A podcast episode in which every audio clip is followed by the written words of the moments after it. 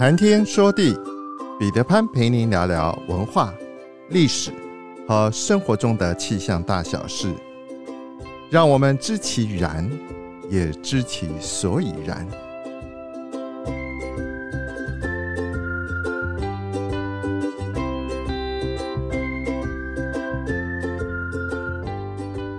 谈天说地，潘大刚空中与您相会。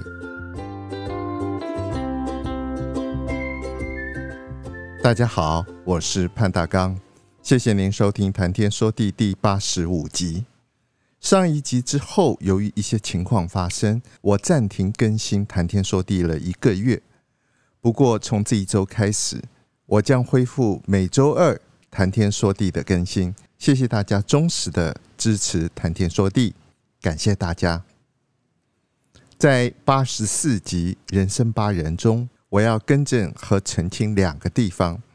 首先，李叔同红衣大师的送别作曲是美国 John Pond Otway，这一首曲子的英文原名是 Dreaming of Home and Mother。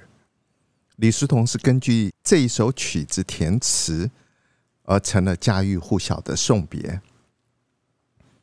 第二个补充要说明的是有关于人类染色体总数二十三对的内容。人类从胚胎落地，染色体的总数就是二十三对。遗传的因子受到染色体上去氧核糖核酸，也就是 DNA 所决定。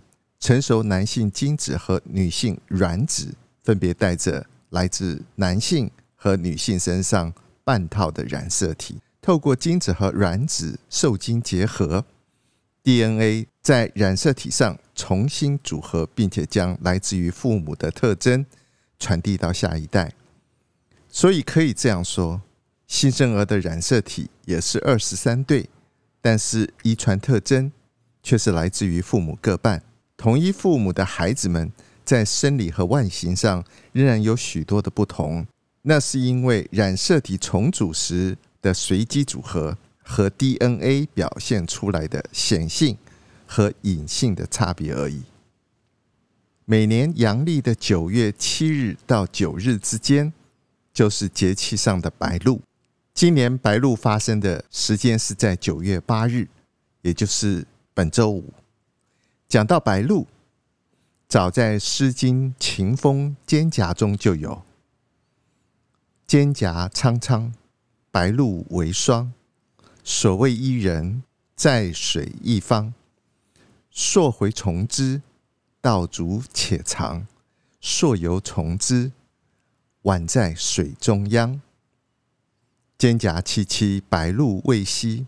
所谓伊人，在水之湄。溯洄从之，道阻且跻；溯游从之，宛在水中底。蒹葭采采。白露未已，所谓伊人，在水之涘。溯洄从之，道阻且右；溯游从之，宛在水中止。这首《诗经·秦风·蒹葭》一般认为是一首情歌，记录追求所爱又不可得的惆怅与苦闷。相信大家都能朗朗上口。白露为霜，反复的三次循环，由白露的状态细数少男少女求偶的期盼和羞涩。白露为霜，枫红橘黄，一叶知秋，人生苦短，如梦一场。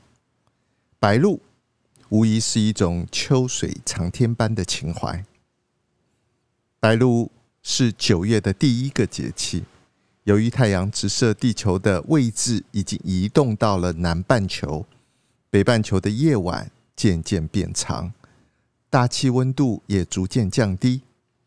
基本上，雾和露的生成是同一个物理过程。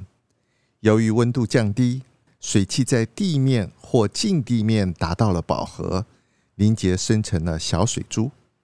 唯一不同的是，雾漂浮在空中。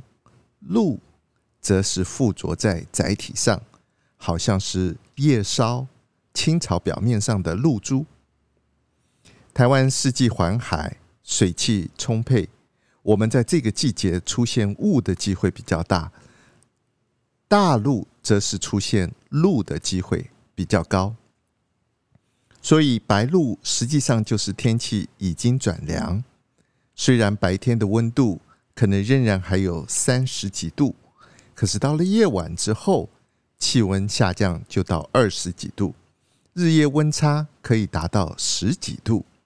传统的说法，阳气在夏至的时候达到了顶点，物极必反，阴气也在此时逐渐的复苏。到了白露，阴气逐渐加重，清晨的露水凝结成为白白的水滴，这就是白露。白露时节，气温开始下降。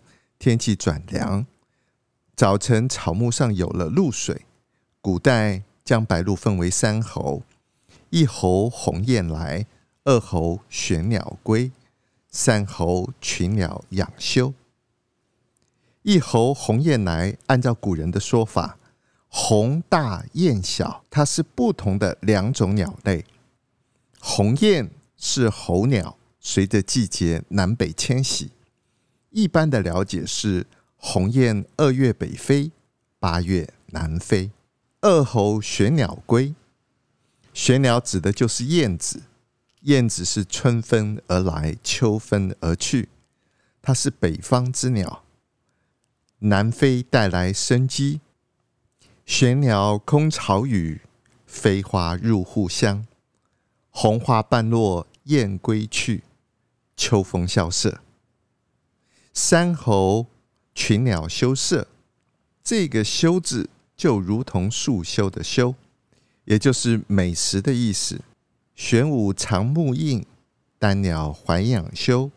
养休是指诸鸟感知到了秋天肃杀之气，纷纷储备食物，以备过冬。换句话说，这个季节正是鸿雁与燕子等候鸟南飞避寒。百鸟开始储存干果粮食，以备过冬的时节。农历八月也被叫做桂月，所以有“八月桂花香”的说法。不过，台湾四季如春，桂花一年四季都可以看得到，唯有丹桂独独钟情于阳历的九月底、十月中。这段时间，台湾北部正是丹桂飘香的美好时节。桂子月中落，天香云外飘。如果曾经经历过丹桂飘香的美好，您一定知道那种幸福感是无法用文字言语所能够描述的。白露也是产柚子的季节，柚子、桂花迎来了月圆的中秋。在福建福州有一个传统习俗，叫做“白露必吃龙眼”。龙眼小时候我们叫它桂圆。前几天我才吃到今年第一串又大又饱满的桂圆。白露这段时间，台湾西部海域水温已经开始降到了摄氏二十六度左右，澎湖北方的海域已经可以捕获到黑鯧了。有人说，白露是二十四节气中最美的一个节气。从时序上来说，酷暑到了尽头，白露是思念的开始，是萧瑟的起头。多少跨时空的情怀，透过白露连接了古往今来骚人墨客的情感。白露的美，美在白露夜长，但是思念更长。情思绵绵，像吐不尽的蚕丝。曹丕说：“秋风萧瑟，天气凉，草木摇落，露为霜。”杜甫说：“露从今夜白，月是故乡明。”仲舒说：“白露收残暑，清风衬晚霞。”唐朝的杜甫曾经在《月夜忆舍弟》是这样写的：“戍鼓断人行，边秋一雁声。露从今夜白，月是故乡明。有弟皆分散，无家问死生。寄书长不达，况乃未休兵。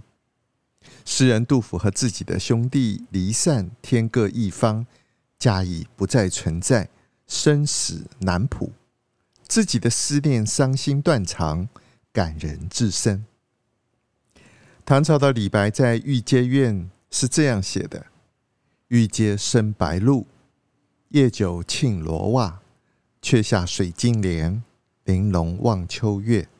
夜凉露重，罗袜之寒。”唐朝的韦应物在《闲居寄诸弟》中也写过：“秋草深庭白露时。”故园诸弟亦相思，近日高斋无一事，芭蕉叶上读题诗。在这个白露的时节，看着秋草长满了庭院，韦应物越发思念自己的兄弟，整日在高斋无事可做，于是，在芭蕉叶上独自题诗消遣，也是一番滋味。宋朝仲舒在《南柯子》这样写：“十里青山远，潮平露带沙。树声啼鸟怨年华，又是凄凉时候在天涯。白露收残月，清风散晓霞。绿杨堤畔问荷花，记得年时沽酒哪人家？